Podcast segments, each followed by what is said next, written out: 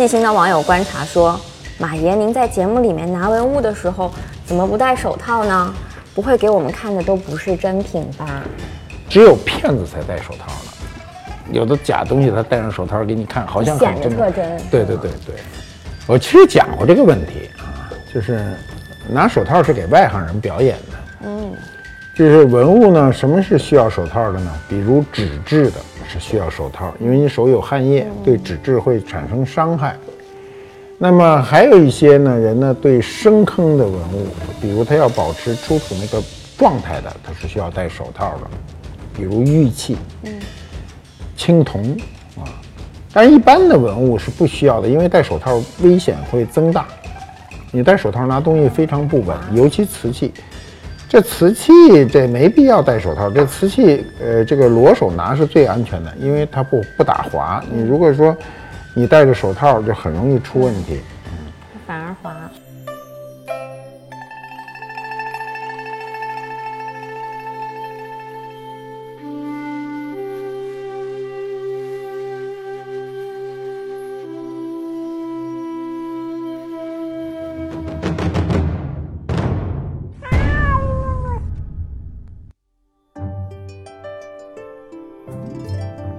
副都督尤为正，看见没有？那是一兔子啊！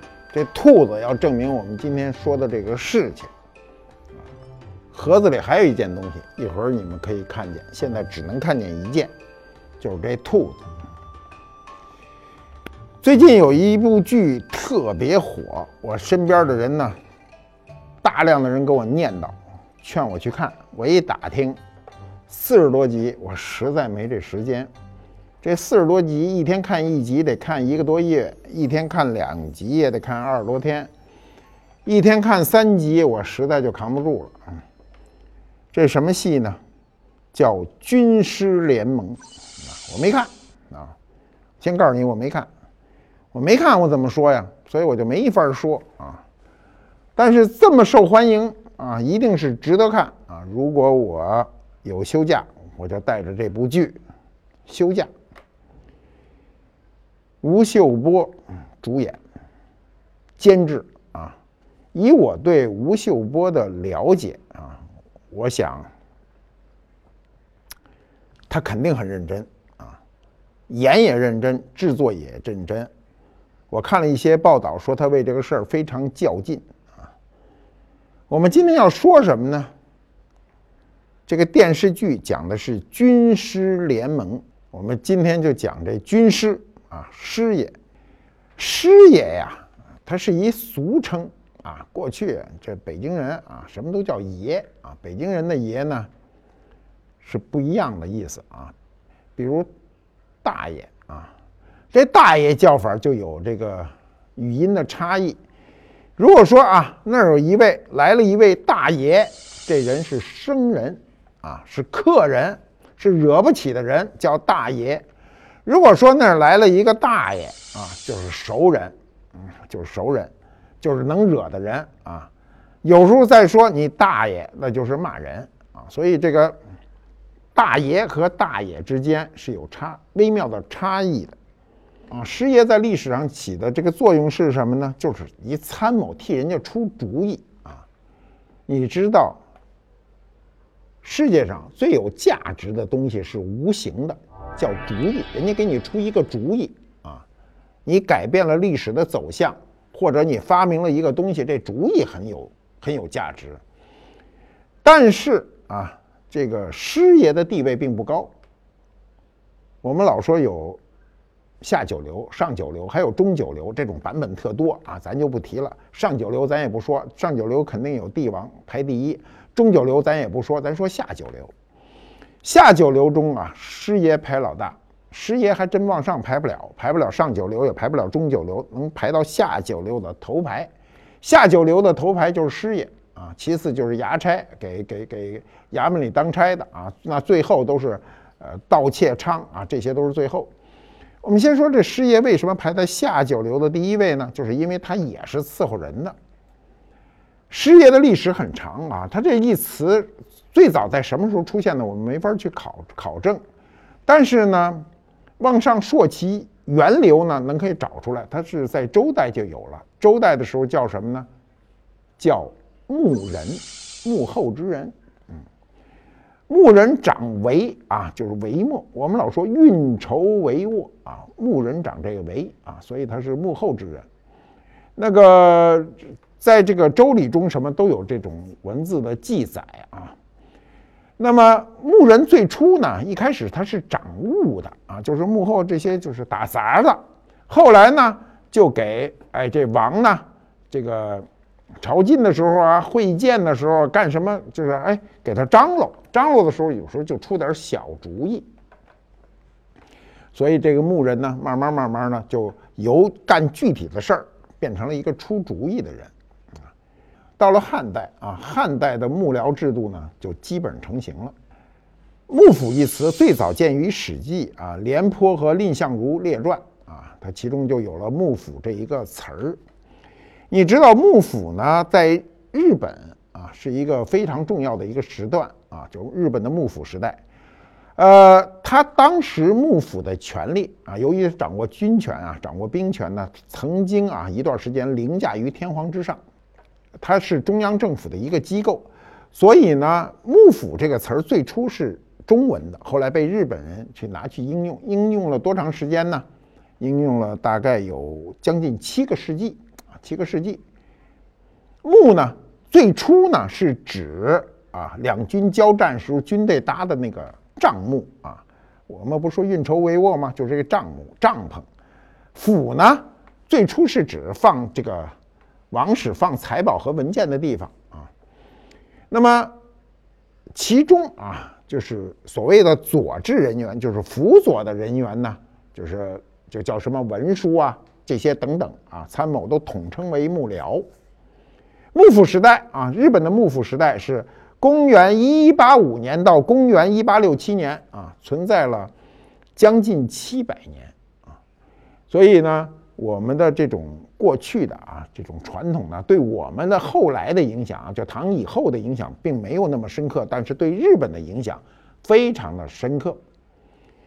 东汉到了末年的时候呢，各派的这个豪族军阀拥兵割据。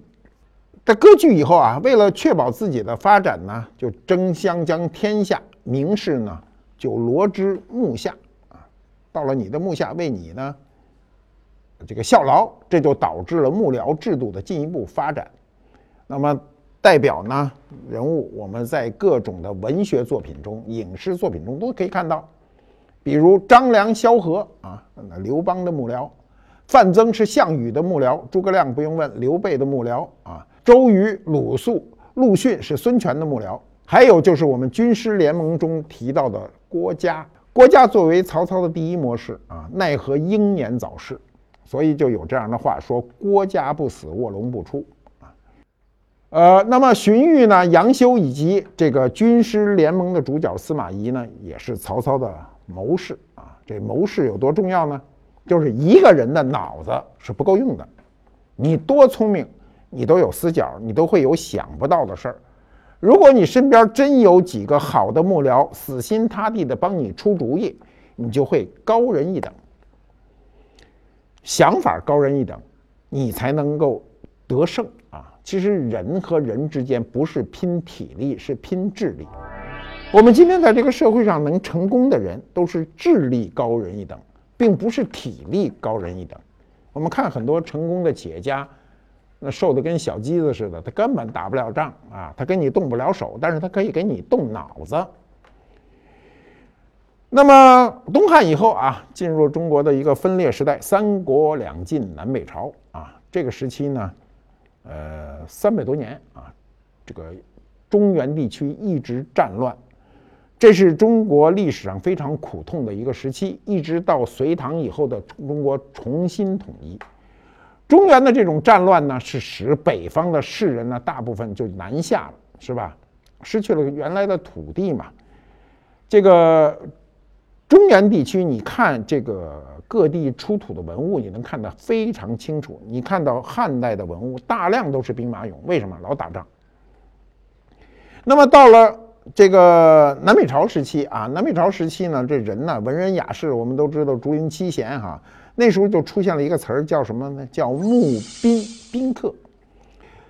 那么“募宾”这个词的出现，可以证明南北朝时期的文化的兴盛啊。文化兴盛以后，这个名词都会有所改变，所以幕府呢又被称之为帘幕啊，帘幕。比如唐代啊，唐代在用人制度上呢，跟南北朝这个这个魏晋南北朝时期呢就有所差异啊。比如幕僚辟宾客呢，要奏闻朝廷啊，参谋这个词就是这时候出现的。那么到了宋代啊，到了宋代，北宋初的时候，统治者呢鉴于藩镇势力啊，导致中央大权旁落啊，对幕僚制度呢就进行改革。因为这出主意的人不一定都出好主意，还有出馊主意的呢。幕僚聘用的呢，就由这个自辟改为了中央任命，就是你自个儿去找人不行了，中央给你派人来啊，你身边不能自个儿找人，你自己找的人，那人都比较危险。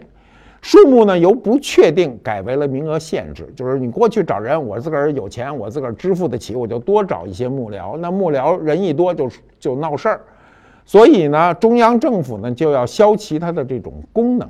啊，改为了这个中央的这种集权制，所以到了宋代的时候呢，幕僚逐渐呢与这个长官呢就开始脱钩，除成为了这个幕主之下的佐治人员。什么叫佐治？就是帮忙了，帮忙辅佐的人员呢，而定型了，就变成定型了。幕僚啊，幕僚的发展呢，我们可以看到啊，到了明朝以后，师爷这个这个名称就开始逐渐要出现了。我们一般都认为啊，师爷这个词汇呢，就发端于明朝的中晚期，但是史料是非常少的。清代呢，这个有人就推测说，木友呢不知始于何时，啊，大概是明末呃清初。明朝啊，后期有个人叫这个王守仁啊，大哲学家，就是王阳明啊，他说呢。凡见贤于朝，与自己用人呢又自不同。自己用人呢，权度在我，虽小人而有才者，亦可弃使。什么意思呢？他说，凡你推荐这个有本事的人给朝廷呢，他跟自己用人呢是不同的。自己用人呢，这个权力在我，就是我权衡他，啊，我揣摩他是在我。虽然这个人是个小人，但是他有才干，我依。依然可以用他。我为什么可以用他呢？是因为我能控制他。所以这个学者就认为王呃王阳明说的这个自己用人呢，指的就是师爷这样性质的人啊。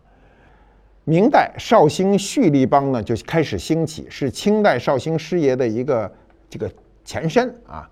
蓄呢是一种，就是我们就是办事员啊，吏呢就是最小的官儿啊，就是我们今天的那个。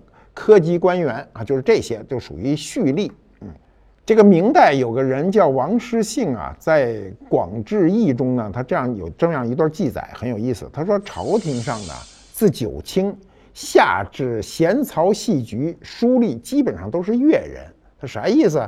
他说，朝廷上那大官儿啊，上至比较大的这种大文书，一直到下面这些这些细小的官员，凡是秘书们，基本上都是。越人是哪儿？就绍兴人，就绍兴这个地区的。所以明代小说《醒世恒言》中也说，绍兴人呢是把书吏当成一种生意来做。你看这就有意思了哈，他是把这种秘书这种工作啊当做生意。什么事儿一当做生意，他就立刻就会发展起来。所以呢，绍兴的这个书吏啊，经常采用一种方法，黑话叫飞过海。什么叫飞过海？你知道我们从海上过去，一般都是划船过去，他飞过去没有飞机啊，飞过去，他怎么飞过去呢？行贿，行贿，做官的途径。这种办法呢，就是绍兴啊，就是越人积累了很多这个选官的资格呀，以及天下的所有的这个衙门里的这衙官呢，这种小官呢，差不多都是他们的人啊，一大半都是出自绍兴。所以绍兴自古出师也。绍兴啊，我们这里说的绍兴呢，不是指今天的绍兴这个地域概念。绍兴周圈，比如山阴呐、会稽呐、萧山、诸暨、余姚、上虞、啊、嵊县、新昌等等这些地区呢，都就是杭州湾这一大片儿啊。南岸从东晋起呢，这一这一个都是文化中心，这块人的文化牛啊，文化厚啊，人才辈出，所以就出了师爷。钱穆先生在中国政治得失中呢有这样的一个记载，他说呢，明代有个理学家呢叫陈启廷，他有个朋友到绍兴当知县，他写了一篇文章送行，大意是说呢，天下治乱在六部，而六部的蓄力完全都是绍兴人，希望他到绍兴呢注意教化这些蓄力的家庭，这些小官小，呃小官小吏啊，如果这种蓄力变得好了，天下就变得有治了。照着钱穆先生的话说呢，就说大小的事儿啊，都要通过这种精神的治理来使这个国家改变面貌。清代师爷呢是个全盛的时候，清代的地方官啊，地方官上至总督、巡抚啊，到巡抚都是省长一级了。你想，下至知州、知县，一般啊都要聘请弱官师爷呢，帮助自己处理政务。以州县而论，当时清代啊，全国共有一千五百多个州县啊，绝大部分的州县呢都有师爷，每一州呢聘的师爷啊，多则十几个人，少则也得两三人，合计起来啊，这个州县的师爷不下万人。如果再加上总督、巡抚啊、布这个布政司啊、按察司、知府等衙门啊，他的师爷那个数量就非常可观。所以。美国人啊，费正清呢，在《剑桥中国晚清史》中的说法就是这样说：随着官员在省级和地方一级的这个职责的加重呢，木有的规模和人数呢也随着增增加。到了这个呃，就是十八世纪末，就是钱家时期呢，这些助手呢，就这些师爷们，他估计有七千五百人，其实远远大于这个数字啊，他这个都是猜出来的。外国人猜中国的数字，我觉得有的都是猜出来的，所以当时这个社会上流行一句谚语，叫“无木不成衙”，就是没有幕僚，没有这些师爷都不成衙门。晚清啊，你比如曾国藩，他的幕府人才鼎盛啊，形成了呃中国近代军阀史上的这个幕僚。你比如清朝到了这个清朝师爷种类繁多啊，你比如我们知道的有刑名师爷呀、前古师爷呀、挂号师爷呀，有这个账房师爷呀、教读师爷呀，有荣目师爷啊、著书师爷、和工师爷等等，啊，就非常的多啊。那么这些师爷呢，他你不能说他没有作用，他确实在社会作用极大，要不然他不会社会上养这么多师爷。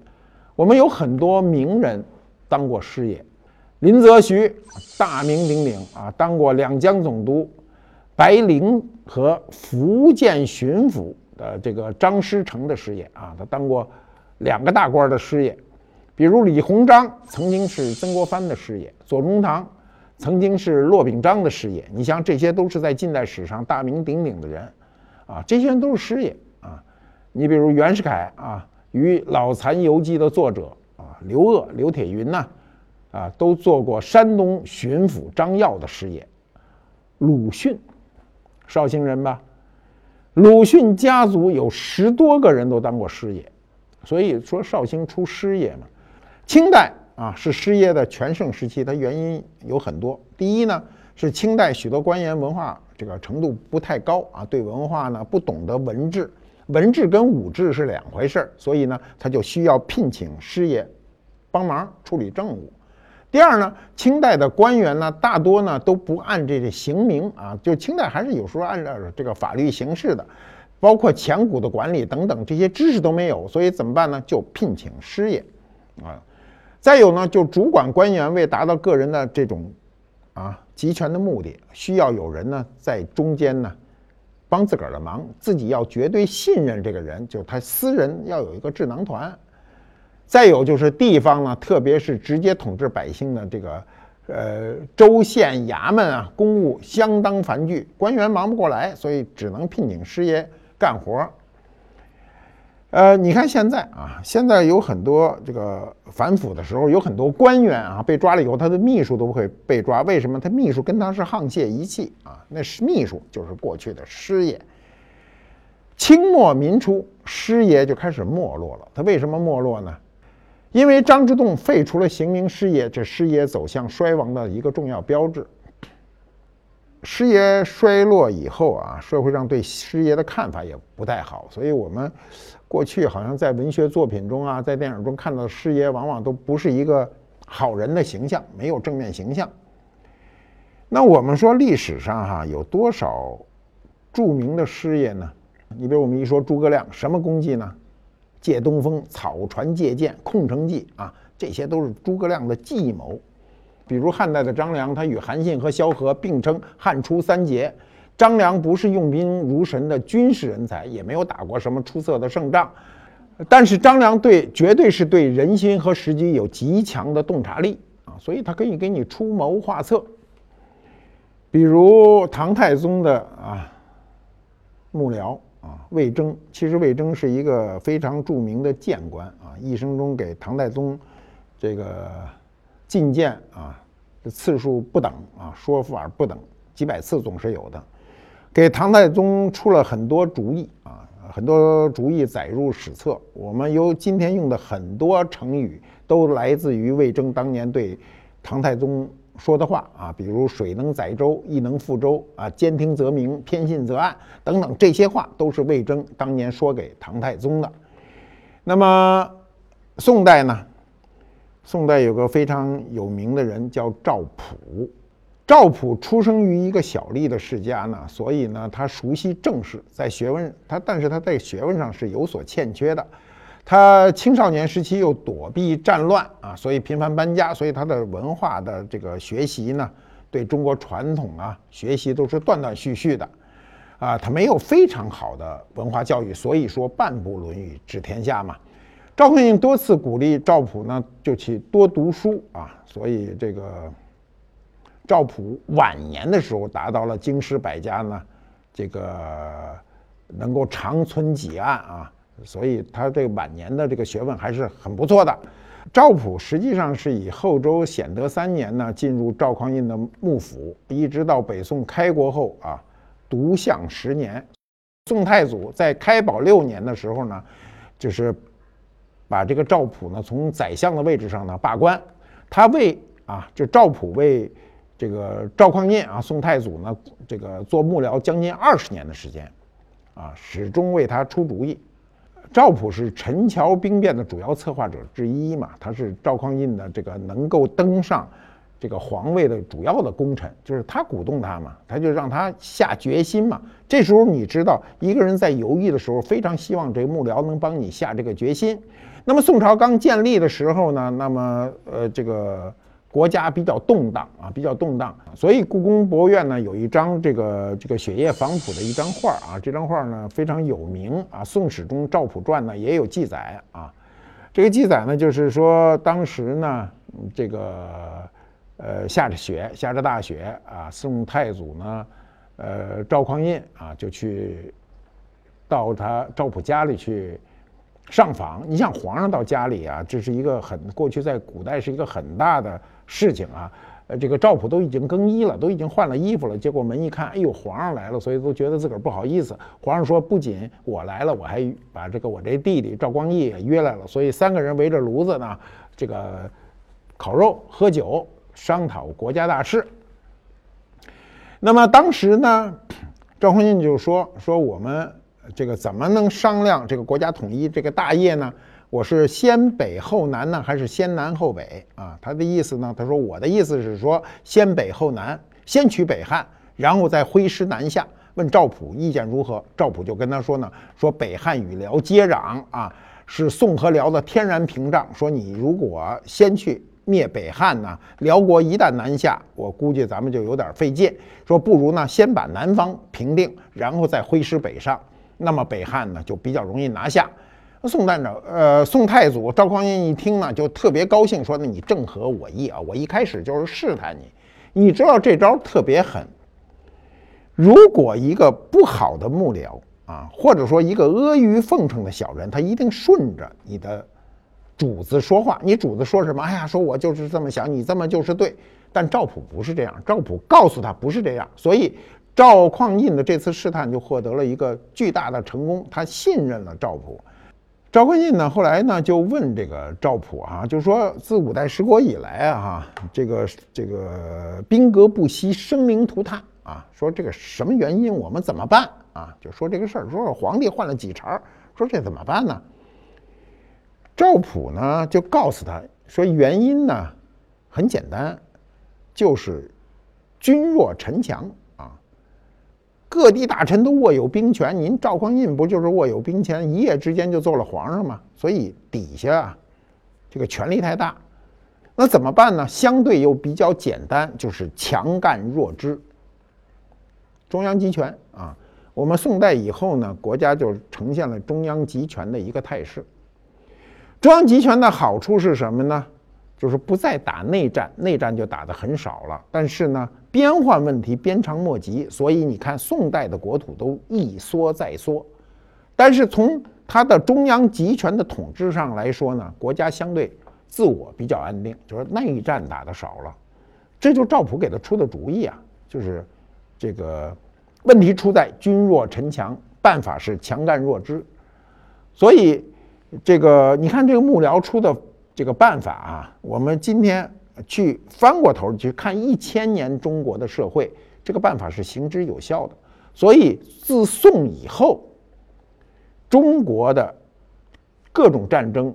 都是异族之间的，比如北宋与辽，南宋与金，啊，金与元，元与明，啊，明与清之间都是异族之间的争斗，自己之间的这个战争呢，有归有啊，冲突有归有，但是要小很多，跟五代十国，跟三国两晋南北朝时期就完全不一样了。这是因为政治制度的一个改变，这就是赵普提出来的，这是我觉得是赵普作为。赵匡胤的这个幕僚最大的一个功绩，我们这个过去啊，过去古人对这种幕僚、对有聪明的人，这种谋士呢，都是高看一眼的。我们今天的人往往不爱听人家的意见，特别不爱听意人家的意见。古人不是这样，古人的明白人、能成就大事的人，有一个典型的特征，就是我能听见你的意见。曾国藩。啊，我们这些年呢，曾国藩热啊，很多人看曾国藩的书呢，都觉得曾国藩是这个中国近代史上啊特牛的一牛人。你知道曾国藩的幕府有多少人呢？他是一超级天团。他的这个幕府呢，一共有八十三个人，八十三个人快一百个人了。这一百个人给他出各种主意，你想这人能不牛吗？所以，如果我们有一个非常好的。幕僚机构呢，不管你是一个企业还是你是一个什么组织吧，你有一个比较好的幕僚集团呢，对你成功是有极大好处的。你比如啊，曾国藩的幕僚中呢，有名的啊，我们都知道有名的有李鸿章，名气大吧；左宗棠，名气大吧；还有这个李汉章啊，这个郭松涛啊，等等等等，这些人的名气都非常的大啊。这些人都独当一面的人，当时都是给他做幕僚的，所以曾国藩能够成功呢。一定不是偶然的。干嘛呀？你啥意思？你睡醒了？你睡了快半……哎呦呵！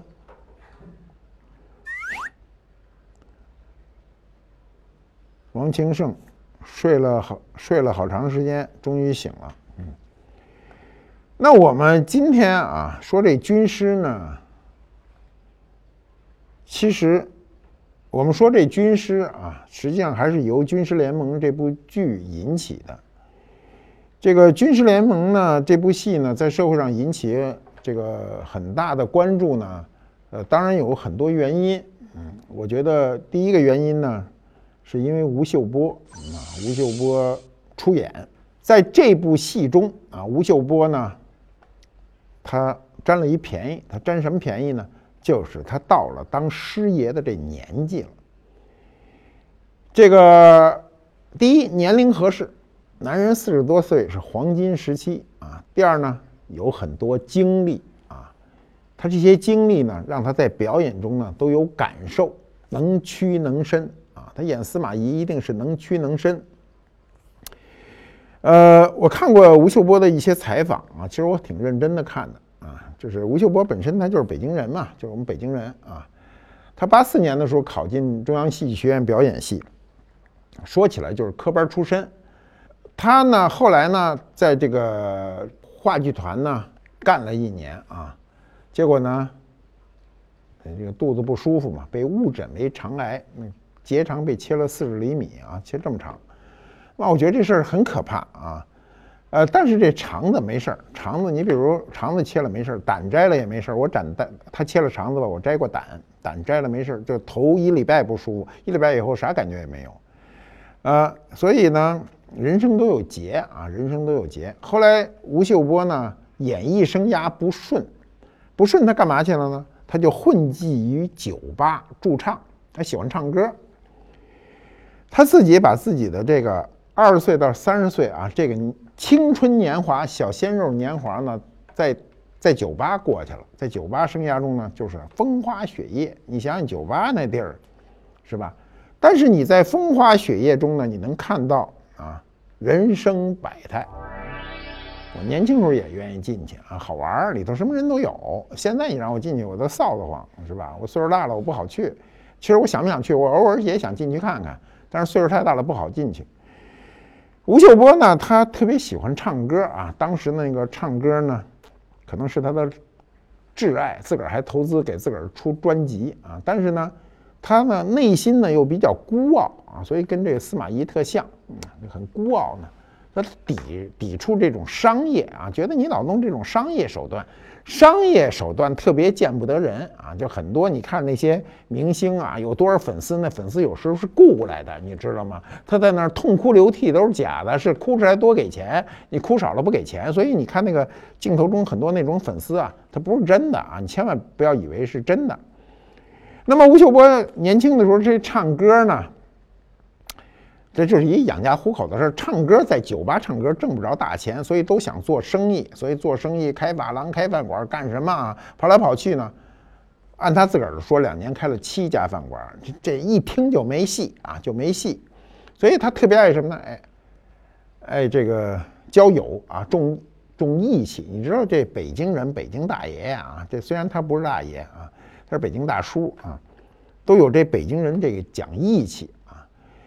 那么后来这生意呢，都是做的这个呃听着大，实际小，赚不着啥钱。最后呢，就是出问题。出问题以后呢，你知道，我看到那一段时候，我我看到他采访和他那个拍的那小片里，我还挺受感动的啊。就说他生命中遇到一人，其实他也不是什么遇到这人，这人都是明面上的人。刘培啊，刘培，他老说是他生命中重要的贵人啊。当他的生活这个到了绝境的时候呢，刘培就主动找上门来说：“说秀波啊，你就做我经纪人吧。”这个一个人哈，这个男人啊，男人在陷入绝境的时候呢，有时候他还照顾这面儿啊。所以呢，吴秀波呢自个儿心里很明白，就朋友帮忙嘛，所以呢就去当这经纪人。当这经纪人，就他这种在。我告诉你，在酒吧里干上十年的人，一定一身毛病啊，干不成这经纪人。但是呢，朋友宽容啊，所以，呃，这个就是刘培人自个儿谈下的合约都比这经纪人谈的多啊，就是他对这个事儿，呃，不是太在意，就是朋友在一起高兴就得。所以刘培呢，对这个吴秀波的评价是什么？说他吊儿郎当。其实吊儿郎当，我觉得太对了。北京人啊，能有点出息的，差不多都是吊儿郎当。一开始啊，我也一开始吊儿郎当。我在那个早年我在工厂时候，那个厂长就说马未都这人不行，他这人就是吊儿郎当啊。吊儿郎当是我们的年轻时候一特征，其实内心呐都是挺积极的，就是表面上啊，表面上可能我们生活的那种环境是这个状态。所以，人家吴秀波就说，别人一说他吊儿郎当，他其实心里还挺舒服的。要说他是个艺术家，他觉得倒别扭了。那么，我跟吴秀波啊，这个聊过天啊，聊过天，我对他那个感受特别好。他是一个非常真诚的人。他这种真诚呢，到了年纪啊，就特别容易感动人。所以他有一个那种。大叔的感觉，所以喜欢他的女性呢就特宽泛啊，就是他不是一个低龄的追逐者啊。你看我们很多小鲜肉，他只有低龄的追逐者啊，虽然有很庞大的粉丝群体，但是年龄都偏低。那么你看吴秀波啊，七零后、八零后、九零后都有人追啊，追他的人都特别宽泛。每个人想象他不一样。你比如，啊，岁数大一点的女性呢，就想她是不是我丈夫这种身影啊？啊，这个年轻一点的人说，哎呀，这个这看着我像我童年时候的大哥呀。啊，再小一点的人看着有点像像父亲啊。每个人感受是不一样。那么我对他的感受哈，我觉得一个男人经过了生活的磨砺，有一个积极的心态，有一个诚恳的心是很难得的。我跟他呃聊天也就是几句，并不深。我跟实际上我跟吴秀波并不熟，我对他所有的了解都来自于公共媒体。我很希望他看到我说的这一段啊，就是。如果有机会，我希望你到观复博物馆来看看啊，看看我们聊聊天儿。啊，其实吴秀波在他成了大名以后，依然保持自己那种很谨慎、很谦虚的一个态度是很不容易的。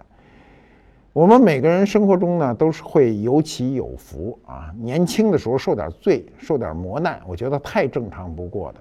我一直说，一个人一生中年轻时候受磨难，对你一生都是好事。我年轻的时候从十几岁就离开北京，到东北去，啊，十八岁又再度下乡，啊，离开父母，啊，呃，到二十岁又回到工厂做了几年工人。我觉得人生中每一段，你今天回过头看，啊，回过头去想，都觉得是你一生中最难得的财富。我想这一点，吴秀波一定有所领悟。要不然，军师联盟他也演不了那么好；要不然，军师联盟他也不能当这个制作人。我们话说到这儿啊，你们看那兔子看了半天了吧？我一开始就告诉你，这盒子里还有一个东西呢啊，还有一什么东西呢？我拿出来让你们看看。我估计很多人想半天了啊，看看盒子里还有一个什么。说有就有，又一个兔子，还一兔子，俩兔子。啊，这兔子什么时候了呢？三国时候了。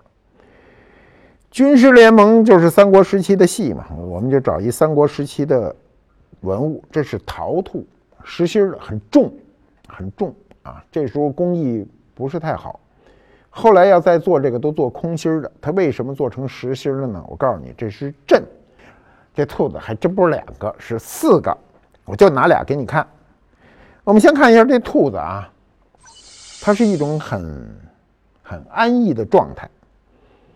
它身上啊背上背着一个花儿，这种啊把两个完全不相干的这个物质捏在一起，比如把一个植物的花儿，把一个动物的兔子捏在一起，汉代人做过很多尝试，这是受汉代影响啊。也许这东西是东汉的啊，更早一点啊。我们一般情况下都会把它认定为三国时期。那么我们为什么把兔子拿到军事联盟这一场来呢？它说明什么呢？我们老说狡兔三窟，对吧？好的兔子一定有三个通道啊，这三个通道是它思维的一种方式，在紧急的情况下，它能够逃脱。那么兔子有一特性，啊，这兔子呢，这俩兔子一公一母，你能分辨它的公母吗？分辨不了。木兰辞在最后写到：“雄兔脚扑朔，雌兔眼迷离，双兔傍地走，安能辨我是雄雌？”啊，就是这个兔子啊，趴在这时候，你看不出它公母来，只有你拎起它的耳朵。公兔子啊，雄兔就那么抓，这是公兔子；雌兔子呢，眯着一眼儿，这就是雌兔子。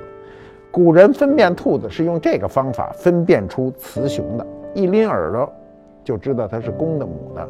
但是两个兔子在地上一块走的时候，你无法辨认我的雄雌。今天就说到这里。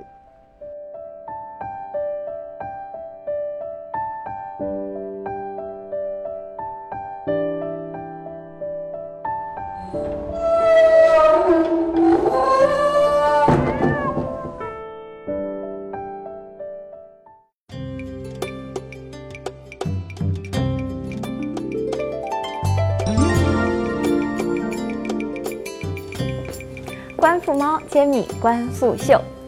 我们博物馆里面收藏的清乾隆粉彩三狮碗，在萌宠展中展出之后呢，这三只憨态可掬、灵动喜人的小狮子啊，就一下子圈粉无数，具有很高的人气。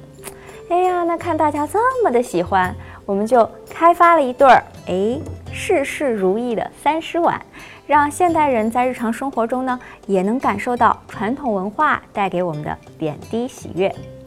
这个粉彩瓷啊啊，它是除了珐琅瓷之外，清宫廷的又一创造。那制作工艺之复杂呢？哎呀，反正我是在网上查资料看了好几遍都没记下来。您如果有兴趣呢，也可以回头上网查查。总之，烧出来的这个颜色啊，最后会特别的柔和，所以区别于硬彩，这种粉彩呢又叫软彩。这组小狮子啊，最有意思的地方哎，你要仔细看它的用色。非常的大胆啊！现在时尚圈都说什么撞色啊，算什么呀？你看人家那个时候用的颜色就是这个桃红色配绿色啊，还有这个闪电蓝配粉色啊，真的是时尚时尚最时尚。而且呢，自古以来啊，狮子配上绶带都有这个喜事连连、吉祥绵绵的意思，所以还等什么呢？赶紧把这对好事成双的狮子碗带回家吧！